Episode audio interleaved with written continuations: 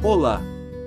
Sejam muito bem-vindos a mais um episódio de Malhete Podcast, informativo maçônico, político e cultural, episódio número 331, A responsabilidade escondida atrás do véu de Isis. Por Rosmunda Cristiano. Todo maçom que conheci em meus 30 anos de militância maçônica em algum momento se viu fazendo um balanço de fazer parte da instituição. Eu também muitas vezes me questionei sobre isso, tive crises de identidade, segundas intenções, dúvidas, momentos de ênfase e desânimo. Mas continuo aqui, falando e escrevendo sobre uma fé que se tornou um estilo de vida, uma forma de ser, de pensar, de ser comigo mesmo, mas sobretudo com os outros. Se eu tivesse que resumir a filosofia maçônica vivida por um maçom, só poderia compará-la ao mito do véu de Ísis. Eu sou tudo o que foi, o que é e o que será e nenhum mortal ainda se atreveu a levantar meu véu. Muitas vezes, em meus artigos, escrevi palavras destinadas a recordar a consciência de nós maçons, tentando sacudi-los onde eram necessários, despertá-los, onde cochilavam profundamente, atiçá-los ao vivo, caso eles estavam muito cheios de si mesmos. Não devemos esquecer que juramos ser fiéis aos ideais, defendê-los até a morte. O véu de Isis representa um instrumento que serve para despertar o sentido de responsabilidade inerente a todo maçom, a quem é exigido responder a um apelo às gerações maçônicas, presentes e futuras, e na construção de uma sociedade respeitadora da dignidade, da justiça e solidariedade. Heráclito dizia que nada permanece igual e estático, tudo flui, a mesma realidade que vivemos diariamente é marcada pela mudança. Muito menos o de um maçom que vive na soleira da porta do templo, com um pé no mundo profano e outro no esotérico.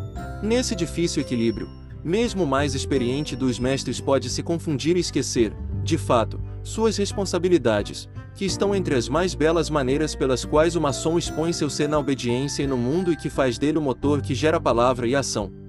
Ser responsável significa responder a um inegável chamado pessoal, mas também expor-se ao que esse véu esconde com a liberdade de fuga e que, ao mesmo tempo, atrai a identidade humana como um hino. Querendo parafrasear Rousseau, os maçons são seres humanos livres e rebeldes, mas, por toda parte acorrentados de responsabilidade. A responsabilidade que se reacende diante daquele misterioso véu reveste cada irmão de compromisso e consciência. Encarná-lo significa remover o véu, sem medo, consciente de que você escolheu ouvir seu apelo e decidir levantá-lo para descobrir o que está por trás dele. Entender que você pode usá-lo de uma maneira diferente pelo que ele contém e por seu imenso poder de ser gerido de forma responsável, ética e humana. A maçonaria é como um terceiro elemento que é tanto tremendum quanto fascinas. Tremendum porque representa o risco para o indivíduo de se alienar e se perder e fascinas porque pode representar uma forma de recuperar a posse de si, redescobrindo o próprio valor. A maçonaria é aquele véu da deusa que, levantado por quem, movido pela paixão ou por uma questão existencial, quer se aproximar para encontrar a verdade, não mostra nada além da imagem de si mesmo. Do olhar trêmulo daquele espelho vem a responsabilidade, um sentimento desesperado que assoma, desfaz e mostra a frágil nudez humana e seu modo de se doar nesta sociedade. Como ser maçom de forma ética, particularmente no mundo profano, um lugar onde o ser é sufocado pelo fazer, onde se esconde atrás de uma atividade imersa em constante mudança. Voltando a refletir sobre a própria ação, universalizando-a, fundando-a pessoalmente, abrindo-a ao futuro da vida de toda a humanidade. Vai-se além de si mesmo e da realidade e estabelece uma nova ação laboral e social a partir do além e do caos.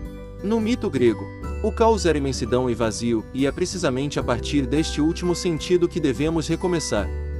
O vazio cósmico é um lugar de perdição onde, paradoxalmente, se geram energia e movimento, e, portanto, vida, e justamente reivindica responsabilidade.